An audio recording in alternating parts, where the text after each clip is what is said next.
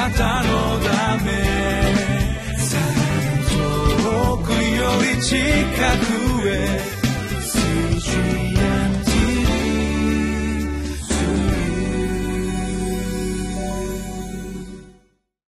八尾福音教会あけぼのチャペルの伊藤勝利です。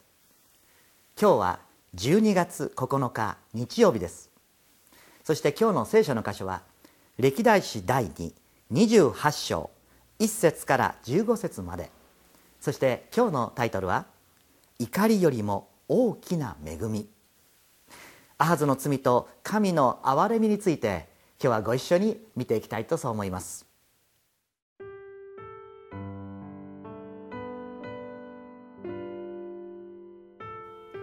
歴代史第2 28章1節から15節。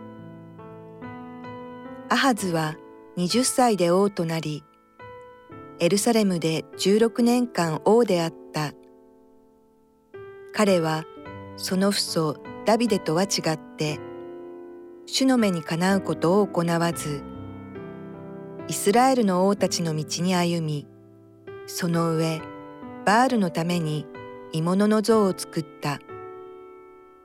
彼はベンヒノムの谷で香を焚き、主がイスラエル人の前から追い払われた違法の民の意味嫌うべき習わしを真似て、自分の子供たちに火の中をくぐらせた。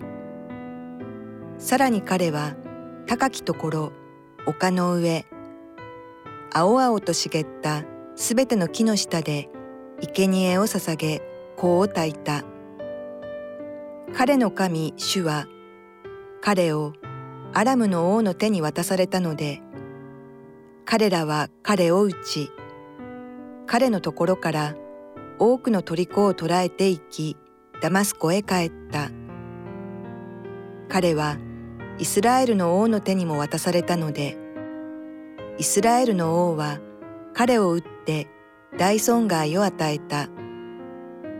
レマルヤの子ペカはユダで一日のうちに12万人を殺した。皆勇者たちであった。彼らはその父祖の神、主を捨て去っていた。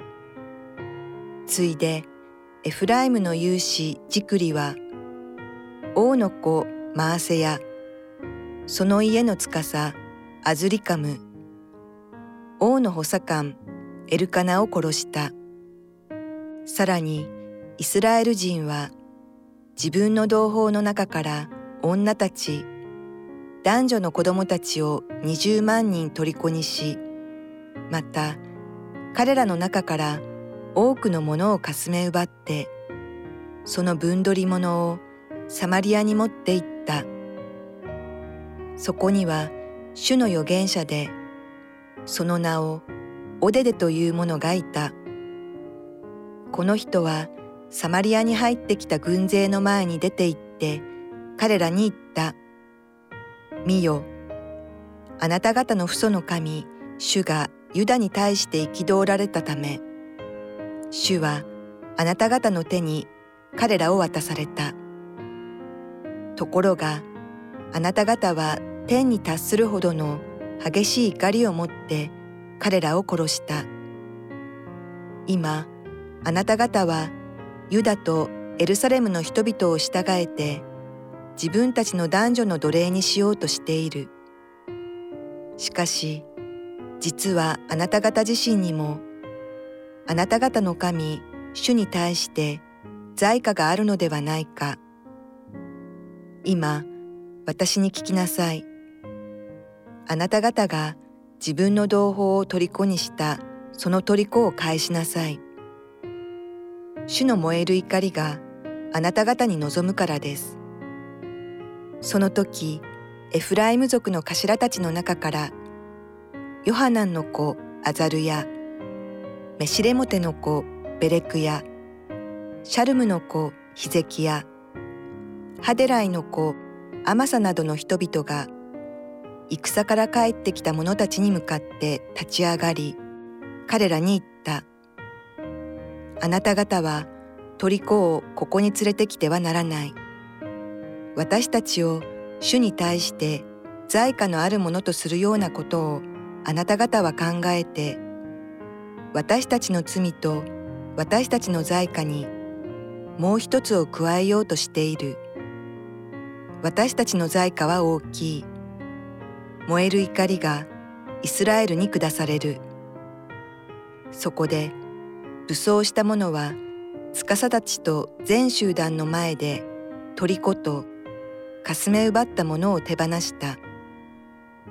指名された人々が立ち上がって虜の世話をしその中で裸の者には皆分取り物を用いて衣服を着せた。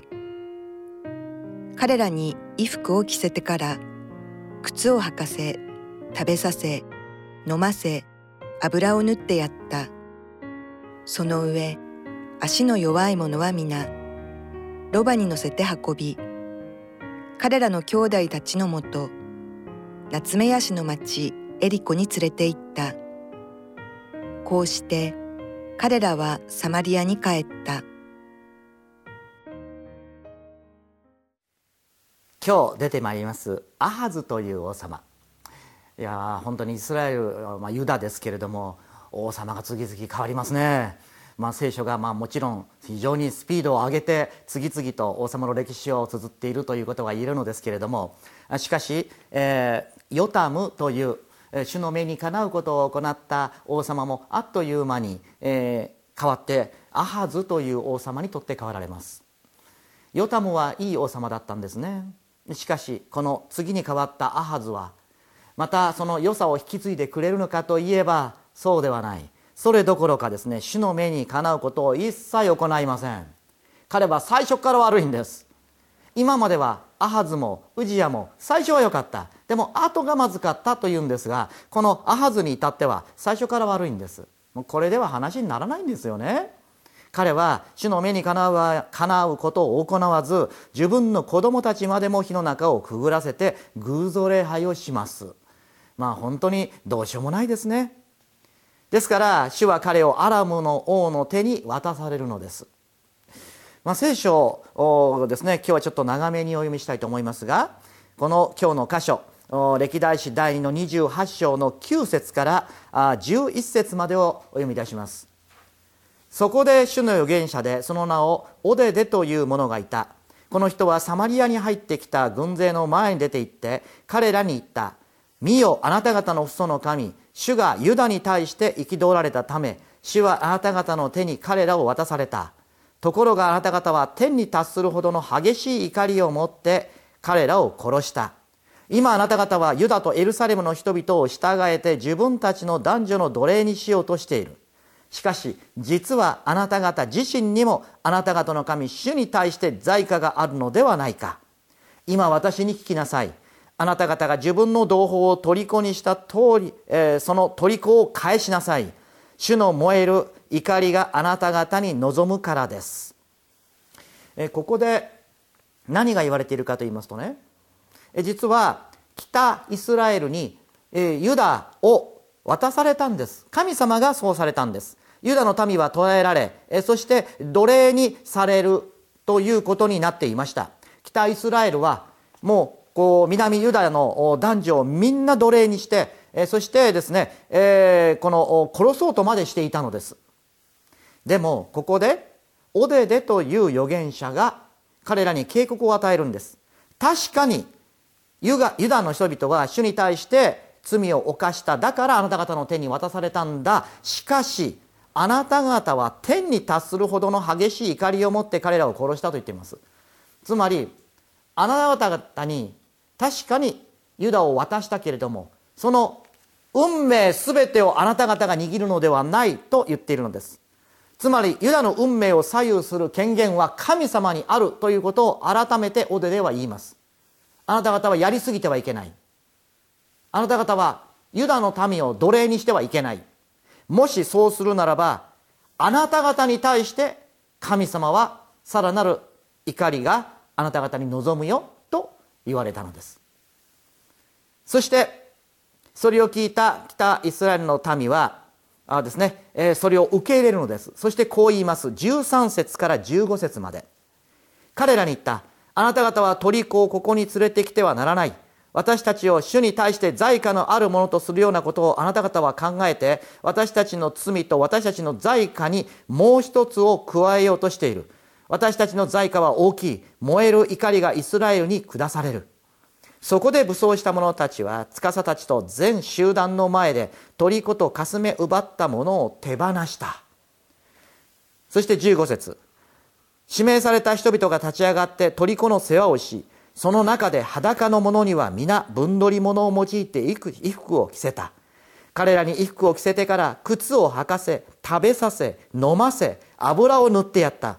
その上足の弱い者は皆ロバに乗せて運び彼らの兄弟たちのもと夏目足の町エリコに連れて行った。こうして彼らはサマリアに帰った。神様は言いました。確かにあなた方は神様に用いられてユダに対して裁きを与えるということをしたね。しかし大切なのはあなた方が分を超えないこと。神様はこのユダを愛しておられました。確かに罪を罰する神様です。でもそれは怒りや憎しみではありません。彼らに正しい道に歩んでほしいからです。だから神様はそうなさったのであって決して彼らを痛めつけてはいけない。そうおっしゃるのです。そしてそれを受け入れた北イスラエルはその傷つけてしまったユダの人々に世話をするのです。この言葉をあえて私がお読みしたのはその言葉の一つ一つに神様の恵みがあふれているから。それを受け取ったイスラエルの人々がユダの人々にしている姿がまるで私の目の前に浮かぶからなんです。彼らに衣服を着せて靴を履かせ食べさせ飲ませ油を塗ってやった。何かあの良いサマリア人を思い出すじゃありませんか？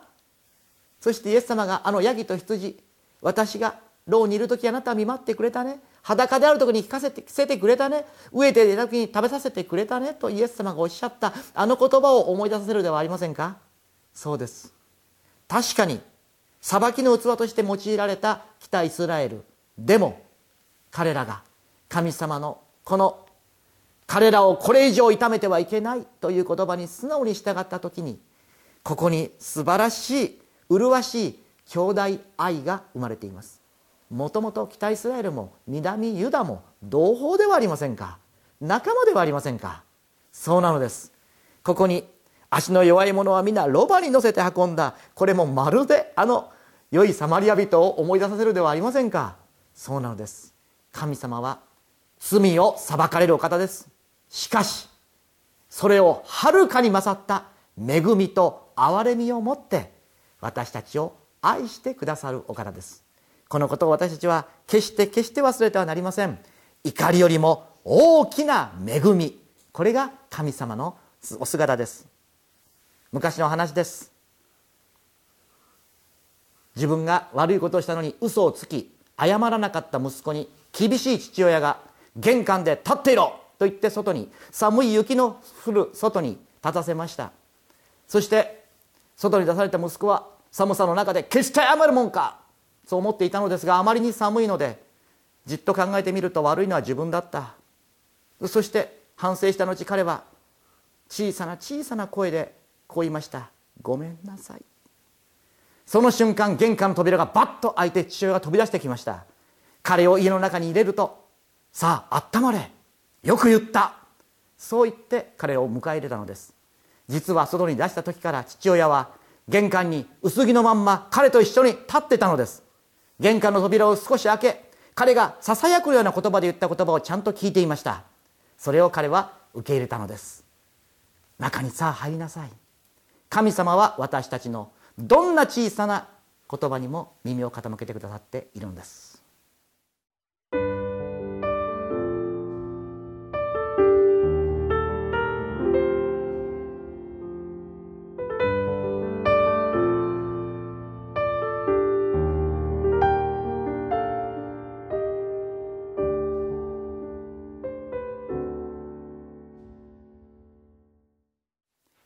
息子が小さなささやくような声で「ごめんなさい」そういった言葉を父は聞き逃しませんでした。